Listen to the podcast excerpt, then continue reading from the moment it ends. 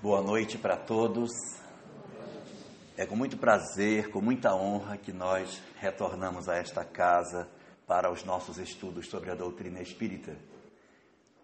Principalmente quando hoje o nosso assunto é nós conversarmos sobre questões bem próximas de nós, que dizem respeito à nossa própria afetividade. Asseveram as obras espíritas que Deus, o nosso Criador, ao promover a criação de tudo aquilo que compõe o universo que nós conhecemos, ele colocou a assinatura sua na sua obra para que nós pudéssemos reconhecer que Deus era o autor de tudo aquilo que havia sido criado. A assinatura do Senhor, portanto, se encontra dentro de cada um de nós. E esta assinatura nada mais é do que o dom de amar. Se Deus, como assim asseveram todas as religiões e o Espiritismo também, se Deus é o amor, a sua essência é o amor.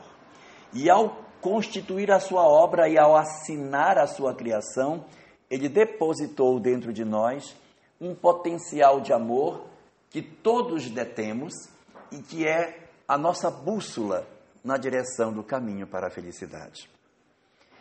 Essa, essa sua assinatura deixada dentro dos nossos corações é reconhecida pela literatura espírita pelo nome de energias afetivas, energias genésicas ou energias do amor, que são todos os dons que nos impulsionam na direção da afetividade. No dizer dos espíritos, Todos nós fomos dotados dessa energia que nos indica que nós devemos, tanto quanto nos seja possível, exercitar o amor nas nossas vidas, porque existe nas nossas almas um dínamo de amor que nos impulsiona na direção de vivenciarmos esse dom maravilhoso que Deus colocou dentro das nossas almas. É como se existisse na, dentro de cada um de nós uma usina de amor. E o que nós temos que fazer é dar destino à energia que é gerada dentro de cada um dos nossos corações. Então, o que fala o Espiritismo sobre isso? Ele diz que a nossa grande questão é descobrir como que a gente pode fazer para que essa energia afetiva ela curse dentro de nós. Existem, segundo a doutrina dos espíritos, várias formas de nós vivenciarmos este amor. Uma delas é através da própria relação física, que é um instrumento para que essa energia afetiva ela curse de nós. É uma das expressões, mas não a única. Existem outras formas de se fazer com que essa energia de nós consiga encontrar destino. Ela irá sair de nós todas as vezes que nós nos sentirmos felizes, realizados, tivermos o prazer de fazer alguma coisa. Tudo aquilo que nós fazemos e que é feito com amor, que é feito com boa vontade, que é feito com carinho, é uma forma de nós escoarmos as nossas energias afetivas. Então, além das relações físicas que nós temos, há outras alternativas que nós podemos buscar. Por exemplo, a questão do afeto. Não necessariamente uma relação física em si, mas o afeto, quando feito com prazer, quando a gente cuida de alguém ou de algo com carinho, nós estamos aí também cursando as nossas energias afetivas. As obras espíritas asseveram que quando, por exemplo, nós temos alguém a quem nós devotamos carinho, esse ato de nós devotarmos carinho sem necessidade de uma relação física com ela, já é um instrumento para que essa energia curse. Mas se eu não tenho alguém a quem devotar carinho, nós podemos transferir essas energias afetivas para outras formas de escoamento que não necessariamente essa, que não necessariamente alguém em particular. Mas há pessoas que às vezes são sozinhas e cuidam de gatos, cuidam de cachorro, cuidam de planta. Quando você cuida de algo e você ama aquilo que você cuida, as suas energias afetivas também estão cursando da mesma forma. Há pessoas, por exemplo, que cuidam de plantas e a gente diz: Nossa, Fulana, mas que tipo de adubo que você coloca nessa sua planta que ela cresce, flore? As minhas violetas não infloram assim como as suas. O que é que você põe? Amor. Porque a gente cuida, se devota, tem cuidado. Então, as nossas energias afetivas que estão em nós, elas se extravasam através desse canal do cuidar desses animais ou dessas plantas. A mesma coisa acontece quando as pessoas não têm um animal, não têm uma planta, mas adora fazer bordado, arte, pinta, esculpe, trabalha artesanato, e você vê o carinho que a pessoa coloca naquilo que ela está fazendo. Quando alguém coloca de si naquilo que faz, nós estamos nesse momento cursando as nossas energias.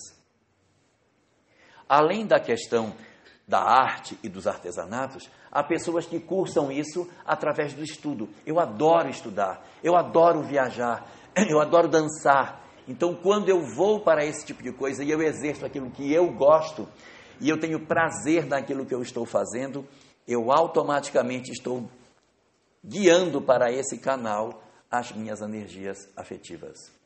Quando eu, além dessas formas, eu pratico esporte e eu gosto de praticar esporte, por esse canal também estão escoando as minhas energias afetivas. E além de todas essas formas, as obras espíritas ainda dizem que a prática do bem é mais uma das formas de nós escoarmos. Então, se eu me dedico a uma causa, se eu me dedico a um trabalho assistencial, se eu me devoto a uma atividade na casa espírita ou não, aonde eu cuido de alguém, ou eu como professor, como professora, amo o que faço e me dedico aos meus alunos através daquilo que eu faço com prazer, eu estou cursando as minhas energias afetivas. Quem dera que nós conseguíssemos sempre fazer isso. Quem dera que nós conseguíssemos sempre encontrar esses caminhos alternativos para o escoamento das nossas energias. O problema surge exatamente pelo fato de que, segundo a doutrina espírita, é mais comum para nós errarmos o caminho de saída do que acertar. Porque na nossa longa caminhada evolutiva, nós, espíritos na Terra, já cometemos delito em diversas áreas. Alguns de nós se comprometeram no poder, outros se comprometeram com o dinheiro, Outros se comprometeram na área da violência. Uns têm problema na área do egoísmo, do orgulho, da avareza. E aí, cada um de nós, num matiz diferente, possui dramas distintos que carrega dentro da alma. Mas há um drama que, segundo Emmanuel, é comum a todos nós, porque, segundo ele, nenhum de nós escapou aos erros do amor. Todos nós, espíritos comuns da terra, teríamos, num grau maior ou menor, nos comprometido na área do afeto. Uns teriam cometido delitos mais graves, outros delitos mais leves, mas no dizer de Emmanuel, todos nós delinquimos de alguma forma nesta relação com as nossas energias afetivas. Ou nós enganamos, exploramos, ou se não enganamos, fomos enganados e nos magoamos e nos vingamos e odiamos e arrastamos por anos, séculos, ódio de alguém nessa questão afetiva. E isso é uma, um problema que boa parte da nossa humanidade possui. Porque a energia afetiva, ela vai cursar através dos canais que nos deem prazer naquilo que a gente se realiza fazendo. E tem vezes que nós não nos realizamos cuidando de alguém, cuidando de um animal, fazendo artesanato, praticando esporte, estudando, fazendo o bem, a gente cursa as nossas energias por outras vias menos felizes. Essas vias menos felizes, elas não nos geram felicidade, elas só nos geram dor mas infelizmente são muito mais comuns do que a gente imagina. É quando a gente realiza as nossas atividades na vida do campo afetivo sem que a gente perceba que nós estamos, na verdade, enveredando por um caminho tortuoso. Porque é importante que a gente observe quando se relaciona com alguém, se nós estamos nos relacionando com esse alguém, se faz sentido para o nosso progresso espiritual isso. Antes de nós nos relacionarmos, perguntar por que e para que eu estou me relacionando com determinada pessoa. O que, é que eu estou buscando com isso? Será que isso vai me fazer bem? Somente depois dessa resposta bem dada é que a gente deve caminhar. Mas infelizmente nós não costumamos fazer isso. Nós temos uma tendência de sermos mais inconsequentes nas nossas relações afetivas. Emmanuel mesmo divide a humanidade em dois grandes grupos. Ele diz que existe um grupo na Terra que ele chama de almas primárias, espíritos ainda como que inconscientes da questão afetiva, ainda imaturos na afetividade.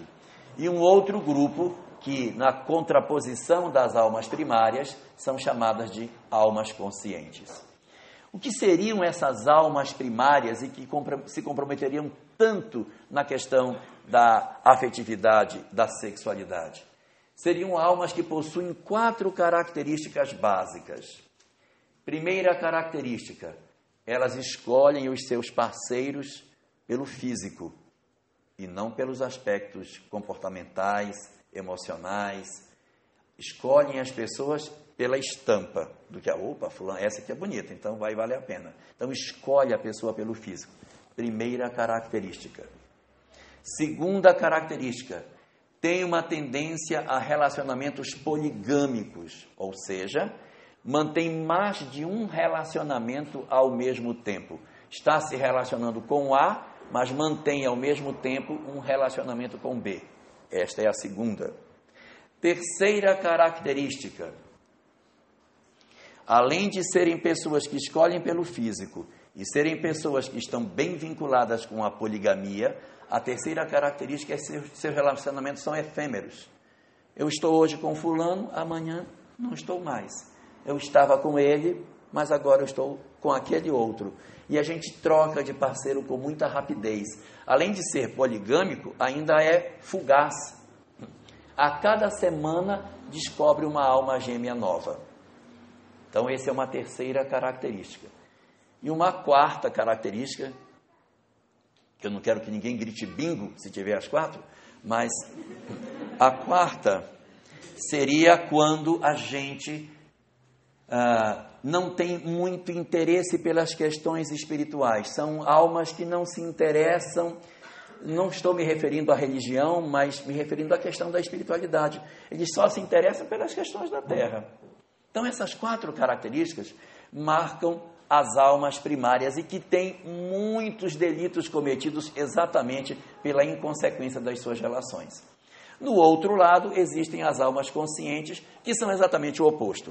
Relacionamentos são prioritariamente pelo caráter, as relações são monogâmicas, uh, são pessoas que procuram manter relacionamentos mais duradouros e têm um quê de espiritualidade. Então, isso seriam as almas do outro lado. E tem um exército em, tra em transição migrando de alma primária para a condição de alma consciente. Quer dizer, tem uma ou duas características, mas ainda tem o um pezinho preso lá atrás, não é? Já tem uma preocupação com espiritualidade, mantém relacionamentos monogâmicos, mas ainda escolhe o parceiro pela forma física, até porque ninguém é de ferro também, né, para escolher gente muito feinha, mas, mas vai nessa transição tentando sair de uma condição para outra. E é esse fenômeno da transição das almas que promove em nós os equívocos e os enganos que a gente comete na área da afetividade. Emmanuel, então, se debruçando sobre essa questão, nos diz que existem alguns graves problemas que nós fazemos. Um deles é quando a gente tem um relacionamento com alguém, esse alguém rompe este relacionamento, e eu me sinto ferido ou ferida na perda do meu parceiro ou da minha parceira, e eu digo, miserável, pois a partir de agora eu vou te odiar com todas as forças da minha alma. Por incrível que isso possa parecer, a gente sente prazer em fazer isso. Porque isso é uma estratégia de vingança. A gente fica gemendo pelos cantos para que as pessoas perguntem: Fulano, o que é que você tem? Ah, foi ele que me largou. Eu agora estou aqui jogada. Eu, a minha vida acabou. Porque agora, e, e isso eu estou fazendo, que é para provocar perturbação no outro, que é para as pessoas irem dizer: olha o que você fez com ela, coitada, precisa ver como ela está, bichinha emagreceu, está acabada, volta para ela. Então, são estratégias de vinganças que a gente usa. E aí eu sinto prazer em fazer isso. Como eu sinto prazer, escoa a energia afetiva. E o que é pior, vicia. E a pessoa passa anos gemendo. Anos. E aí nunca mais teve ninguém. Não preciso de ninguém. Mas por quê? Porque a energia afetiva dela está sendo drenada para outro caminho. Quando a gente drena a nossa energia para outra, para outro campo, a gente está cursando essa energia afetiva, que deveríamos usar para construir um futuro feliz, nós estamos usando para nos destruir. A mágoa afetiva é uma maneira de cursar a, a, nossa energia afetiva. O ódio afetivo é outra forma, que mágoa é diferente de ódio. Na mágoa a gente fica reclamando, mas lá dentro tem aquela pontinha. Queria tanto que não fosse assim. Se pudesse passar uma borracha e voltar, era até bom, sabe? Então a mágoa é um amor machucado. Por cima do amor criou-se uma ferida, mas lá embaixo, se a gente for olhar, tem amor ali embaixo da mágoa. No ódio já é mais diferente.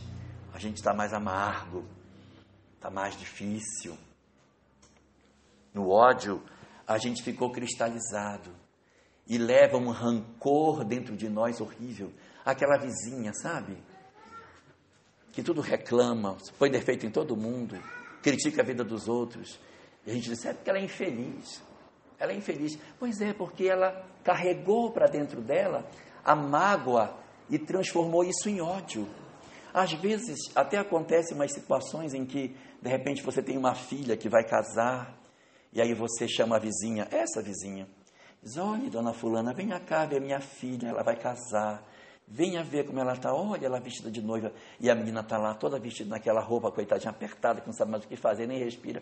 E a vizinha chega, olha para a noiva e diz: Oh, minha filha, eu tenho tanta pena de você porque você vai sofrer tanto. A pobre nem casou e a outra já está fazendo isso.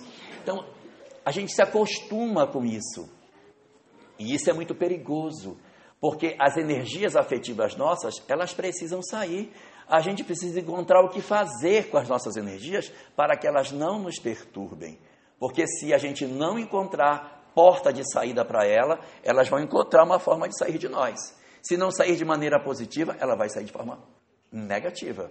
Seja pela mágoa, pelo ódio ou pela promiscuidade, ela vai encontrar uma forma de sair. Eu preciso dar curso a isso. Eu preciso dar um direcionamento para as minhas energias afetivas. Porque caso eu não dê, ela pode me criar graves problemas. Emmanuel comenta na obra Vida e Sexo que essas energias afetivas elas são de todos os seres da natureza. E é verdade. Na questão 888A do Livro dos Espíritos, lá está dito que o amor é a lei de atração dos seres organizados como nós assim como a lei de atração é a lei de amor da matéria inorgânica. Então, quando um átomo de cloro se junta com um átomo de sódio para formar o sal de cozinha, é a expressão de amor no nível dos átomos. E assim as coisas vão mudando, cada um na sua evolução, desenvolvendo a capacidade de disciplinar essas energias que a gente tem que saber cuidar. Elas estão dentro de nós e nós precisamos dar curso para elas. Se nós não dermos, nós vamos nos atrapalhar. E foi exatamente isso que aconteceu conosco ao longo dos séculos. Nós já somos almas atrapalhadas por conta dessas energias. O que foi que aconteceu conosco? Aonde foi que a gente se perdeu lá atrás?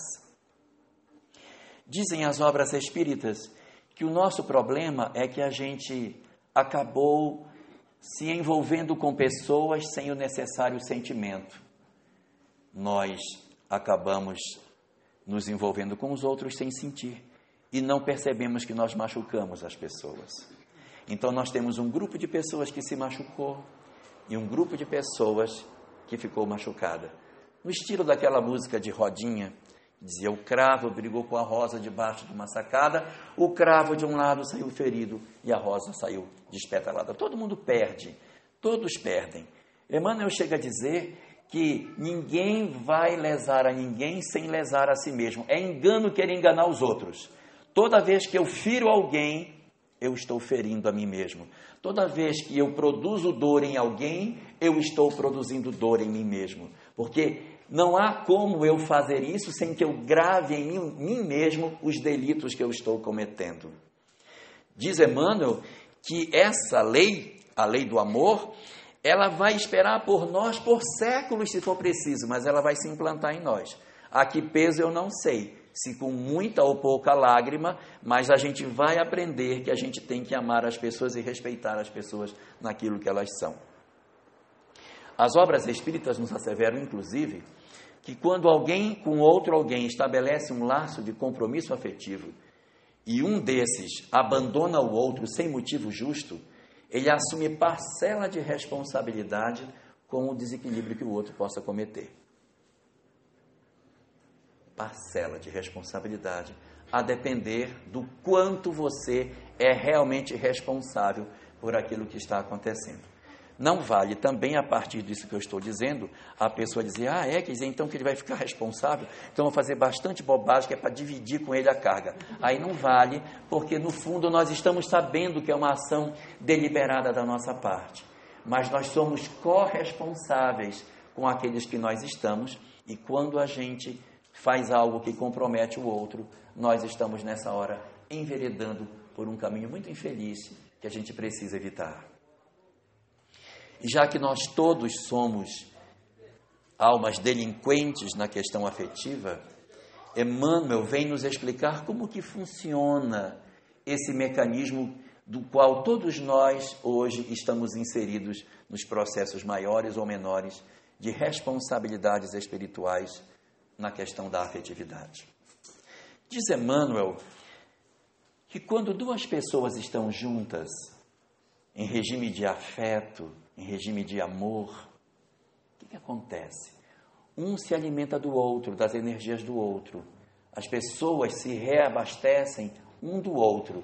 E nesse círculo de energias, a dupla se mantém em equilíbrio. Mas se por algum motivo um promove no outro a dor e rompe, destrói, é como se ele enganasse o outro, é como se ele iludisse, então você depositou nas minhas mãos o seu coração e eu o destruí. Eu fiz um saque afetivo em você. Eu roubei o que você tinha. Porque geralmente as pessoas, quando elas sofrem uma decepção amorosa, se elas estão bem envolvidas, elas se sentem como que roubadas. Você roubou a confiança que eu tinha. A partir de hoje eu não confio mais em ninguém. Você destruiu a, a, certeza que eu tinha de que o amor poderia existir. E quando alguém faz isso com outro alguém, ele assume parcela de responsabilidade diante daquele que ele lesou. As leis humanas dizem que quando alguém faz um saque em alguém, que rouba alguém, esse que roubou alguém se torna, consequentemente, um delinquente afetivo. O que seria um delinquente afetivo? Uma pessoa que cometeu um saque, retirou de alguém parte daquilo que ela possuía e, consequentemente, é um delinquente diante da lei. A lei precisa alcançar essa pessoa. A lei humana, por exemplo, quando alguém faz um saque, ela vai procurar essa pessoa. Se ela encontrar, essa pessoa vai ser presa porque ela roubou alguém. A mesma coisa vai acontecer no campo afetivo. Quando alguém rouba outro alguém, ele se tornou um delinquente afetivo, fez um saque afetivo. Ele está incluso no artigo 155, né, ou 157 do Código Penal, furto ou roubo. E no mundo espiritual deve ter um artigo, não sei qual é, que a pessoa também está inclusa na mesma condição. Resultado, ela vai ser presa. Só que esta prisão espiritual é diferente da prisão física. Porque no mundo físico, quando alguém está preso, a gente retira da sociedade e leva. Os cárceres afetivos não nos prendem fora da sociedade, eles nos deixam soltos. E nós convivemos soltos, mas encarcerados por dentro na sociedade em que a gente vive. E se é verdade que todos nós delinquimos no campo do amor, todos nós somos almas encarceradas. Todos vivemos cárceres afetivos, uns mais graves, outros menores. Emmanuel chega a dar algumas explicações de como seriam esses cárceres. Ele diz que esses cárceres são de dois tipos. Existem os cárceres físicos e existem os cárceres psicológicos. Os cárceres físicos são todas as vezes que alguém que delinquiu no amor renasce numa próxima existência encarcerado, mas solto, fisicamente. Você não poderá mais cometer as mesmas loucuras do ontem. Não podemos permitir que você se individe novamente como você fez. Então você vai renascer e vai ter um cárcere físico.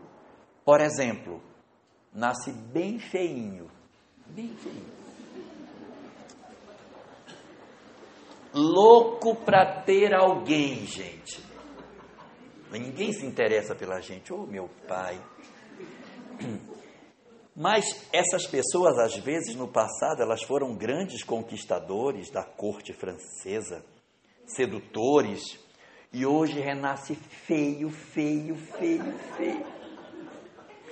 E ele não se conforma, gente, de ser feio. Então ele fica assim nas esquinas, perto das escolas. Quando as meninas passam, ele ainda mexe. E elas olham assim, mas, gente, isso que é louco. Feio desse jeito, mas ele acha que ele é capaz de seduzir. É o cárcere. É o cárcere que ele está. E o que é pior, tem vezes que o cárcere não é suficiente, porque o cara feio como é, ele ainda consegue, gente. E a gente olha assim, meu Deus, foi que essa moça viu nesse rapaz, ele é tão feinho. Eu tenho uma amiga, ela é muito bonita, e aí ela foi levar o namorado dela em casa. O namorado dela está num cárcere desses. Aí ela chegou na casa do pai, entrou, e quando o pai olhou para a filha linda e olhou para ele, ficou assim: Não, não é possível. E viu os dois de mão dada disse: Não, não pode ser, não pode ser. E naqueles segundos em que a filha ia entrando, ele olhando, e ele é meu amigo, né? E eu sou amigo também da filha dele, e, eu, e ele me contando. Aí ela foi entrando e eu olhando, e disse: Não pode ser, não pode ser, minha filha não faça isso comigo. Aí a filha entrou e disse: Pai, eu queria lhe apresentar o fulano ele disse: Rapaz, eu fiquei tão perturbado que eu falei uma besteira tão grande para ela. Quando eu olhei ela com aquele homem horrível, eu disse: Oh, minha filha, me dá um neto bonitinho. Ele não conseguiu se conter. Mas isso às vezes acontece, porque eu estou num cárcere afetivo, eu estou num cárcere, mas o magnetismo do cara é danado, gente. Ele é feio, mas ele é danado, viu? O cara consegue seduzir mesmo feinho. Então existem pessoas que o cárcere é físico, nasce feio. Tem outros que não nascem feios, mas eles nascem com um, uma deficiência física que impede com que ele com facilidade consiga ter um parceiro.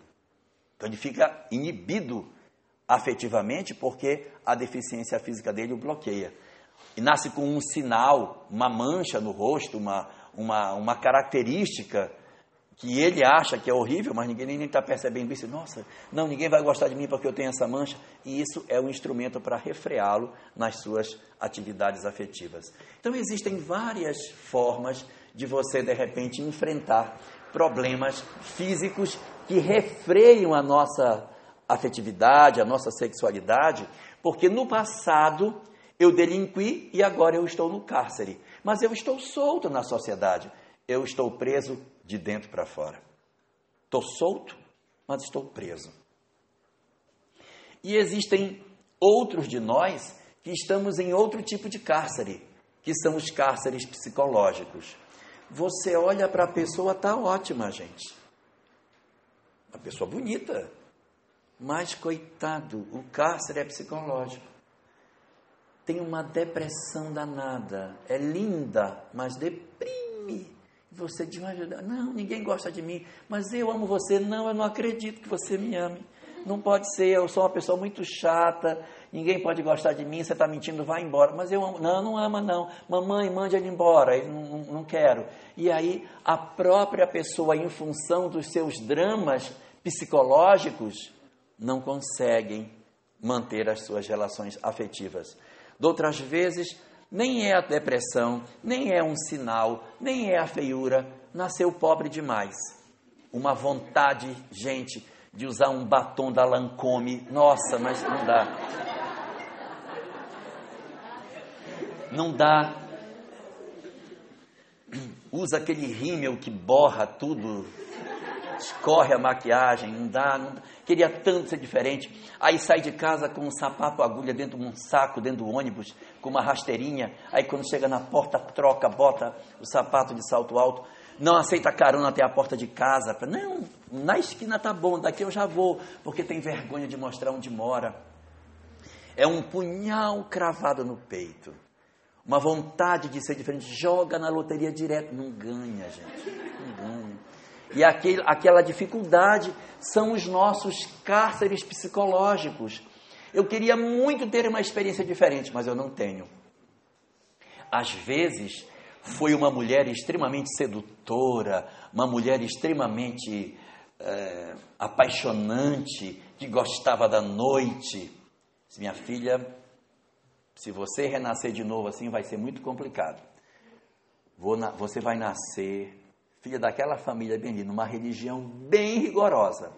Você vai andar coberta dos pés à cabeça. Seu pai não vai deixar você andar sozinha de jeito nenhum. E ela agoniada para querer saber como é nem internet a pobrezinha pode ver para saber como são as coisas. Nada. Então ela, ela vive distante do mundo porque de alguma maneira a lei entendeu que aquele é o cárcere que ela tem para viver. E assim nós vamos vivendo. Existem outros cárceres que são o cárcere de renascer longe dos nossos parceiros afetivos. Você renasce e a pessoa que você mais ama não vem. E você fica numa solidão. No livro de, de Ivone Pereira, que conta as várias encarnações dela, ela conta esses dramas, da dificuldade dela de, de ter que viver numa circunstância em que ela já tinha delinquido tanto na área da afetividade, que ela renasce numa família totalmente estranha ela renasce numa família em que o pai, a mãe e os irmãos, à exceção de um, todos eram almas estranhas a ela. Só o irmão mais velho é que tinha uma relação anterior com ela, que era o Charles, que fazia o contato com a irmã em função do passado que eles possuíam. Mas era a estratégia para retirá-la desse cenário. Existem obras espíritas que dizem de certas pessoas que são do Rio de Janeiro e é, pessoas acostumadas a samba, morro, malandragem, e, o Rio, e os espíritos dizem: Olha, não dá mais para você assim não. Você gosta muito de samba, muito dessa malandragem de morro. Próxima encarnação você vai para Viena. Então vai nascer lá no meio daquele frio miserável, vai tocar piano, só vai ouvir piano e valsa, para dar uma arrumada. Eu até fiquei feliz com isso. Eu estou até me transferindo para o Rio para ver se eu ganho uma vaga também em Viena na próxima. Mas existem cárceres e mais cárceres em que as pessoas são retiradas dos seus lugares, retiradas de próximo daqueles que amam, retiradas dos cenários que estão acostumados. E é assim nos cárceres que a gente vive que a gente vai se educando. O objetivo desses cárceres é simplesmente a educação do espírito. Esse é o objetivo. O que Deus quer não é nos torturar, não é nos massacrar, nos é, não é nos fazer mal, mas é para que a gente encontre o caminho da felicidade. Do jeito que a gente está usando as nossas energias afetivas, não dá certo, não funciona. Então é por isso que a gente acaba sendo privado daquilo que a gente está acostumado a fazer, porque aquilo, se a gente fizer de novo, vai fazer bobagem. Então ele retira de nós aquilo que a gente mais gostaria de ter para não cometer a mesma falta. Às vezes a gente tem uma filha e a filha desde pequenininha quer dançar balé, balé, balé, balé. E aí e ela mostra uma habilidade para balé danada. Aí a menina acaba sofrendo um acidente, quebra o calcanhar, não dá mais para. Aí, puxa vida, minha filha tinha uma carreira promissora no balé, gente. Precisava ver como ela pequenininha já fazia, mas agora com esse problema que ela teve, ela nem vai poder mais. Sabe lá Deus se isso não é a providencial ação de Deus para que ela não enverede pelo caminho que ela já conhece do ontem e que se a gente empurrar por essa via, a gente vai levá-la para os mesmos caminhos tortuosos que ela já trilhou no passado. Então, nossos cárceres, no fundo, são grandes bênçãos para nós. Grandes bênçãos, que nem sempre a gente consegue reconhecer a importância que eles têm. Por quê? Porque os cárceres vêm exatamente nos pontos que mais nos doem. O que eu mais queria era ser bonito e eu nasci feio. Então, exatamente aquilo que eu mais quero é que é me retirado para que eu impeça a mim mesmo de cometer bobagem. E aí você vai sofrer a situação de não ter aquilo que tanto sonha. E isso é o beijo de Deus, é o afago dele em nosso favor, querendo a nossa felicidade perene e não a felicidade do agora, que você faça um monte de loucura na juventude, para que depois você consiga é, se arrepender amargamente durante muitos séculos das loucuras que possa fazer. Então Deus, a nosso favor, vai e nos encarcera. Mas a nossa desobediência, ela é muito grande. E tem muitos de nós que, quando estamos encarcerados, não aceitamos o cárcere nos revoltamos, nos desesperamos, nos angustiamos e fazemos o que seria o mais inadequado para fazer. A gente foge do cárcere, quebra as grades e sai. Na justiça humana, quando alguém está preso e quebra a grade e sai, diz a lei de execução penal que ele vai regredir de regime. Não dá certo. Não dá certo. Você não deve fugir do sistema penal. Se você fugir, você vai se complicar. A melhor alternativa qual é? Bom comportamento e cumprir a pena quietinho, que é para poder sair mais cedo. Mas se você se rebela, você piora a sua situação. E muitos de nós quebramos as grades e fugimos dela na tentativa de viver aquilo que a vida nos refreou de não viver. O sujeito nasceu feinho que só, pois ele junta dinheiro, vende a casa, vende o carro, vende a mãe, faz uma plástica, se reengenhera todinho e quando ele volta ele está irreconhecível. Ele que saiu da cidade com o nome de Sebastião, volta com o nome de Sebastian. Totalmente modificado, versão 2.0, lindo, todo remodelado e aí ele vai fazer exatamente o que não era para fazer.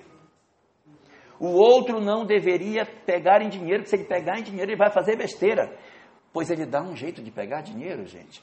Ele vai, tenta na, na empresa, vai, vai, vai, vai, até ele conseguir chegar na comissão de licitação. Disse, agora eu vou fazer minha plástica. Aí ele junta dinheiro, compra carro, faz um monte de coisa que ele vai fazer, um monte de bobagem por conta do lugar onde ele está. E quando você vê o sujeito está fazendo de novo a mesma besteira. Esse é o problema. É a gente querer fugir do cárcere. A pior coisa que o espírito pode querer fazer é fugir. Porque quanto mais ele foge, mais a dívida prolonga. Meu filho não era para fazer isso. Encarcera de novo. Aí, mais uma existência encarcerado. A próxima de novo. Então, a gente, o melhor a fazer é cumprir a pena, gente. O melhor é curtir.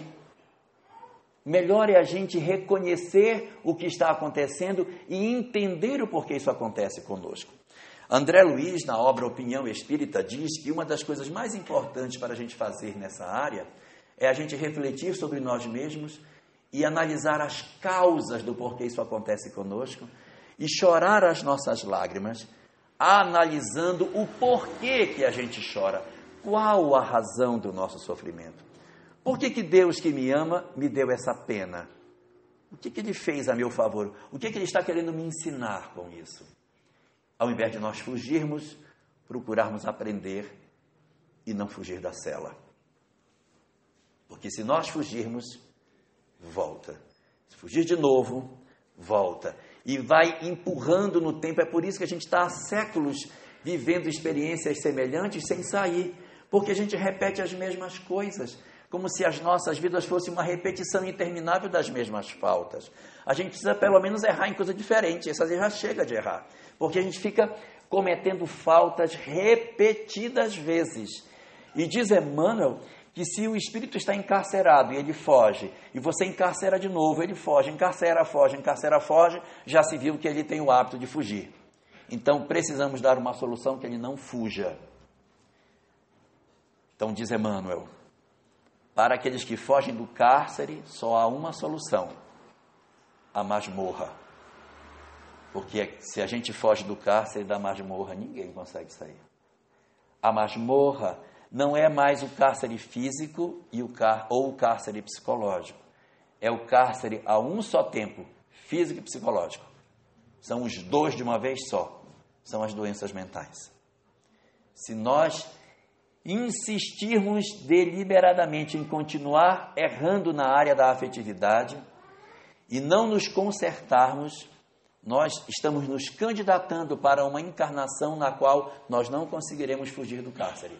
Nós ficaremos acrisolados num corpo com deficiência mental, a fim de que a gente reflita mais profundamente sobre as nossas vidas e consiga identificar o que é que de fato a gente possa fazer, porque enquanto a, a, a, pessoa está numa doença mental, quem é doente é o corpo, o espírito não é doente mental.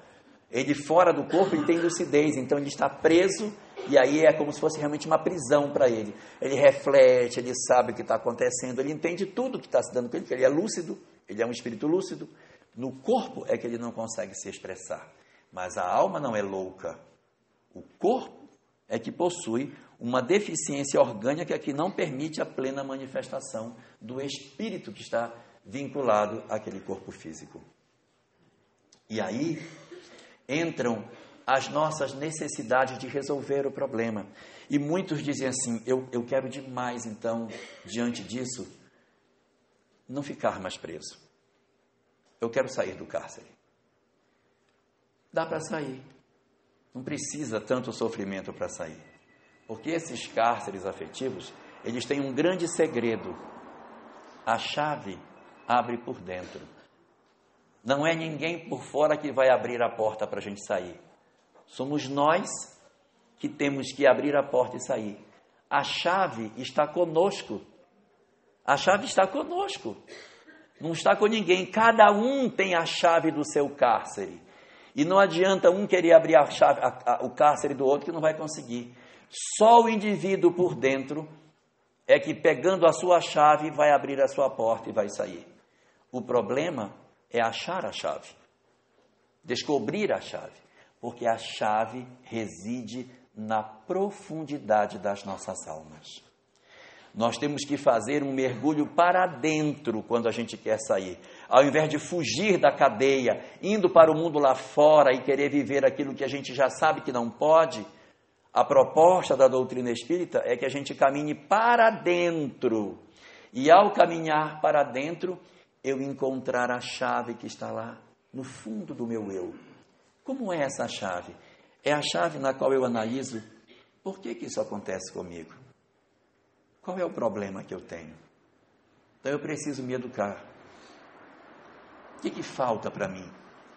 Respeitar mais as pessoas? Ser mais atencioso com os outros, ser menos promíscuo. O que é está faltando para mim? Eu preciso me analisar. Só eu posso dar essa resposta para mim. Eu preciso ser mais paciente, que às vezes eu sou tão irritado, eu grito com os outros, eu não aceito a companhia das pessoas, eu sou uma pessoa muito difícil. Então, eu vou aprender para que eu consiga resolver a minha vida intimamente.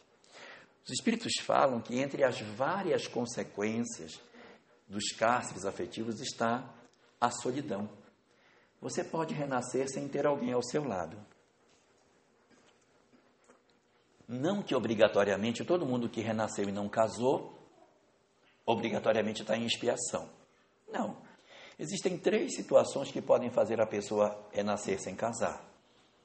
Uma delas é algo que a pessoa tem para realizar e se casasse faria menos. Então ela já não vem programada para casar para evitar que isso dificulte com que ela se entregue inteiramente para a causa que ela tem para defender. Esse é o primeiro tipo. O segundo, pode ser uma prova. O Espírito disse: Eu quero renascer, mas eu, dessa vez eu não quero casar. Foi ele que escolheu.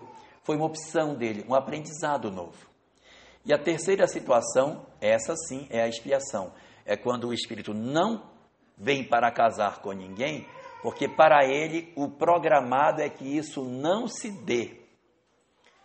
Quando é um processo expiatório, é muito comum a pessoa se debater demais. Meu Deus, e se entristece e, e fica angustiado.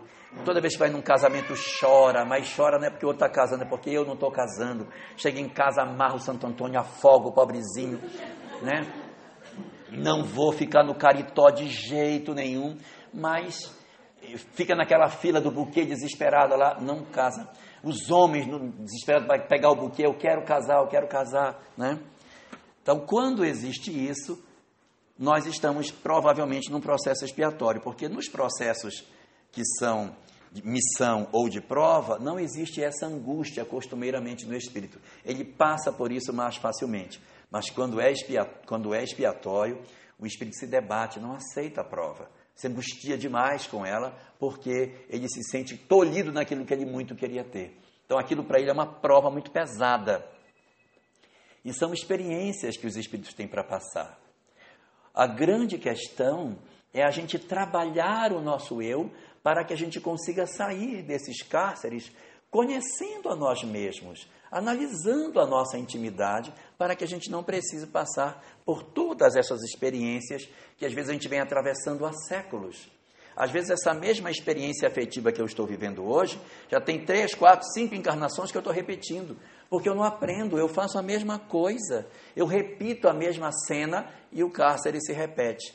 Eu sonho, ah, eu queria tanto ter uma família maravilhosa, assim, linda, com filhos todos educadinhos, um marido que todo dia acordasse, me levasse café na cama e colocasse a sandália no meu pé e eu fosse andando em casa, ele fosse jogando pétala de rosa por onde eu fosse passando, jogando pétala de rosa. Mas a primeira pergunta eu tenho que fazer é a seguinte: eu já mereço isso? Porque às vezes eu trato meus filhos no pisão o marido, coitado, tadinho dele. Eu vou nem falar o que faz com a sogra, mas é, às vezes o marido sofre tanto e a gente quer, porque quer ter uma família harmônica. Diz Emmanuel que é, é lícito a gente colher apenas daquilo que a gente plantou. Mas se eu não plantei, como é que eu quero colher, pelo amor de Deus? Eu quero colher sem ter semeado? Nós temos que primeiro mostrar a Deus que a gente pode ter algo para a gente poder merecer. É muito comum no mundo as pessoas dizerem assim para nós: Ah, minha filha, você está insatisfeita com esse cara, você merece coisa melhor. Vá atrás, largue dele, vá atrás do outro, vá e tal. Você quer coisa melhor, vá atrás, largue. E a pessoa diz: Mas é mesmo, né? eu mereço coisa melhor, então eu vou largar mesmo. Aí vai e larga o sujeito que tem os defeitos A, B e C e pega outro que não tem os defeitos A, B e C, mas tem de D a Z tudinho. Mas pelo menos é um defeito novo. A melhor alternativa não é essa. O Espiritismo nos faz uma outra proposta. A proposta dele é assim: você não está satisfeito com que você. Ah, não estou. Não está satisfeito, não. Então pronto, então mereça ter. Mereça ter. Em vez de dizer assim, vá atrás, mereça. Faça por onde Deus dizer, não, agora você está merecendo um marido bom. Porque a gente quer dizer assim, ah, como você faz comigo, então vou fazer pior com você para mostrar que eu também sei ser mal. Aí a gente torna pior a nossa vida, porque ele, ele me, me dá uma alfinetada, eu dou três. E aí a vida vira um inferno. E a gente quer depois, eu queria muito ter um marido maravilhoso, mas então faça por onde merecer. Então, se você quer, primeiro mereça. Estou falando isso para a mulher, mas vale para o marido também. Tá? Às vezes o marido chega em casa, não é? a mulher bate nele, é, né? chega bêbada e bate, ele chora. E aí ele quer se vingar. Não se vingue. Não se vingue. Mereça, porque a lei de Deus é assim. E o que eu estou falando eu não estou inventando. Jesus dizia: qual é o, o pai que dá uma pedra para um filho que pede um pão, ou que dá uma serpente para o filho que pede um peixe? Deus não vai nos dar uma serpente se nós merecermos o peixe. Então, é primeiro eu preciso merecer o peixe. Mas a gente quer ter a família harmônica sem antes ter necessariamente feito o bem que a gente deveria fazer. É esse o nosso problema, a gente quer inverter a lógica, quer merecer sem ter, ter merecimento. Uai, como é que dá? Não tem como. A gente primeiro precisa merecer para depois ter. E aí, os nossos cárceres existem exatamente para isso para que a gente consiga se libertar, para que a gente consiga ter relações mais felizes. Gente, ninguém casou para viver assim enlouquecido, irritado, com raiva, com ódio, fazendo voodoo um do outro. Não foi para isso que a gente casou. Eu, eu, pelo menos, não conheço ninguém que tenha casado disse, ah, eu quero casar falando que eu quero ser muito infeliz com ele, eu quero chorar toda noite. Todo mundo casou para ser feliz, mas a gente parece que esqueceu disso e trata um aos outros de maneira amarga e prolonga o nosso processo de sofrimento, gerando relações afetivas dolorosas sem necessidade. As nossas energias afetivas, elas existem para que a gente use elas de maneira correta. Foi o erro equivocado que nos prendeu. Então agora tem que saber sair. E para saber sair, tem que fazer o que não fez. Então, ou a gente obedece o que a lei nos determina e ama, faz o que tem que ser feito, ou a gente vai ficar preso lá dentro.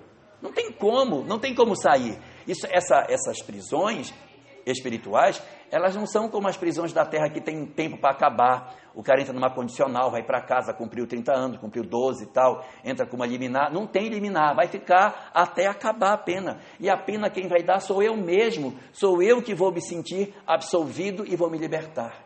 Porque a lei de Deus está dentro de nós. Na assinatura que Deus colocou em nós, Ele colocou o amor, que é a sua própria lei. A lei de Deus é a assinatura do autor no canto do quadro. Então ela está dentro da gente. Na hora que eu entender isso e eu procurar viver essa lei, aí eu terei entendido realmente o que é para fazer. O ideal é que a gente nem vá preso. O ideal é que a gente saiba usar as nossas energias de maneira correta. Que a gente consiga usar as energias de maneira que a gente não se comprometa. E como é que a gente faz isso? A gente faz isso quando tudo que a gente for fazer, a gente fizer bem feito. Fazer com vontade, com prazer. Às vezes a gente faz as coisas tanta má vontade, gente. Nossa. A mãe manda catar um arroz, que arroz mal catado. Minha filha cate esse feijão. Pai do céu, antes não pedisse. Varra essa casa, a varrição é horrível. Então, se você tem algo para fazer, faz bem feito. Se é para lavar uma louça, lava com prazer. Se é para fazer uma coisa qualquer, faça com prazer. Faz tudo mal feito, pela metade, mal arrumado, uma preguiça. É a hora da gente expressar a nossa energia afetiva. Por isso que a gente se perturba. Porque o momento que eu tenho de experimentar as minhas energias, eu não uso, porque eu faço assim, passo o pano, só tá bom, já está ótimo, ela não vai ver, isso aqui eu vou empurrar para baixo. E aí a energia afetiva não cursou. Energia afetiva só cursa quando se faz as coisas com prazer.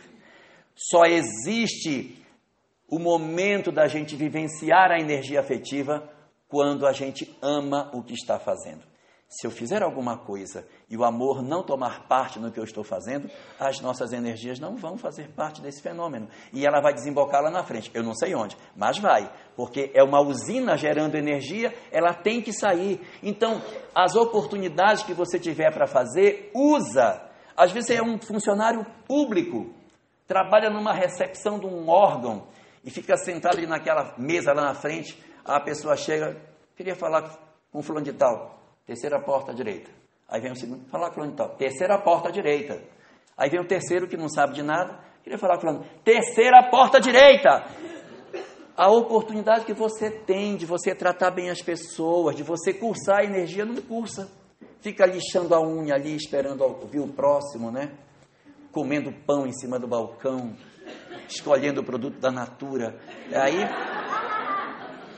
e a oportunidade que você tem A oportunidade que você tem de usar aquilo para cursar suas energias não cursa. Às vezes é um professor, que oportunidade para cursar energia com um aluno, mas é de má vontade, é tudo feito aos empurrões, é tudo feito com raiva. Gente, nós vamos nos perturbar. A gente tem que amar alguma coisa, a gente tem que ter prazer em alguma coisa para que a gente sinta a vida leve. Se você fizer tudo com raiva, não sentir prazer em nada, você se perturba. Eu vou dar só um exemplo para vocês. Vocês já viram que o tio Patinhas ele é solteiro? Ele não é casado, já viram? E para onde vai a energia afetiva dele? Para moedinha, gente.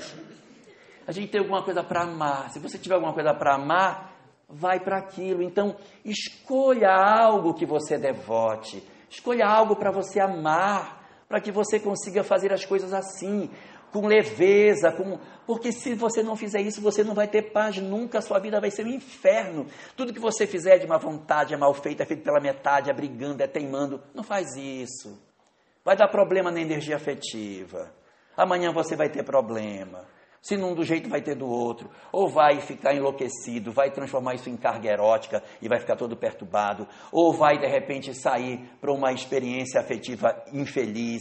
Ou, de repente, vai transformar isso em ódio, em mágoa. Não faça isso com você. A gente nasceu para amar, não é? A Melinha já sabia disso em 1980, gente. A gente nasceu só para amar, só para amar, só para amar, só para amar. E a gente fica inventando estratégias que não são as verdadeiras. A lei de Deus não é para isso. Nós nascemos para viver isso. É da nossa natureza, nós somos frutos do amor. Se Deus é o amor, o nosso objetivo é amar. E se eu não amar, eu vou adoecer. Nós temos a necessidade de amar. A energia afetiva é a energia do amor. Isso é um determinismo divino. Nós precisamos amar alguma coisa ou alguém se eu não fizer isso, eu sofro, eu, me, eu, eu adoeço e eu vou sofrer as sanções da lei.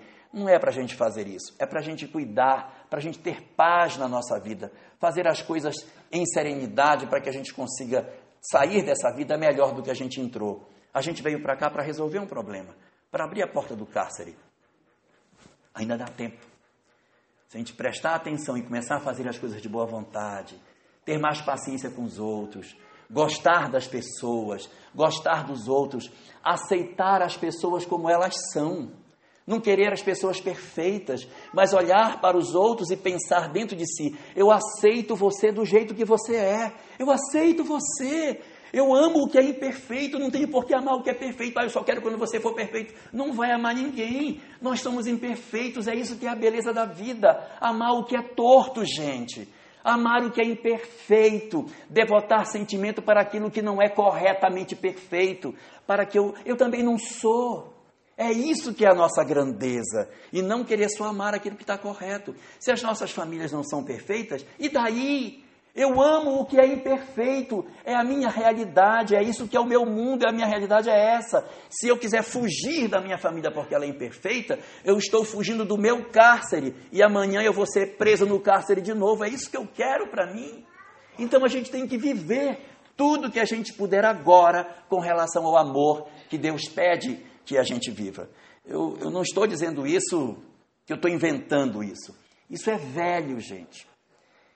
Essa foi a primeira das frases que foi dita quando Jesus nasceu. Primeira delas. Se a gente consultar os evangelhos, diz os evangelhos que os pastores estavam no campo à noite, quando os anjos apareceram para dar a notícia de que Jesus havia nascido. E eles dizem a primeira frase da nova era que seria a chegada do Messias ao planeta.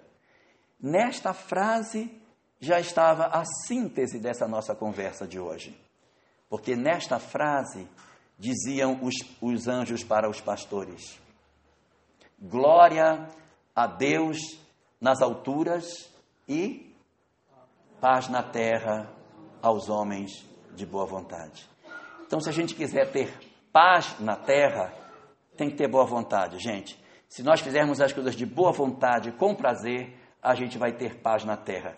Mas se a gente optar por fazer as coisas de má vontade, pode esperar que os nossos cárceres vão durar muito tempo. E o que eu desejo para nós é que a gente encontre rapidamente essas chaves, que a gente se liberte de tudo isso e possa constituir relações saudáveis e felizes, mesmo com as pessoas imperfeitas que nos circundam, mas celebrando o amor como Deus tanto deseja que a gente faça, para que a gente seja tão feliz quanto a gente possa ser no nosso grau de evolução de hoje. Uma boa noite para todos nós e que Deus nos abençoe, gente. Muita paz.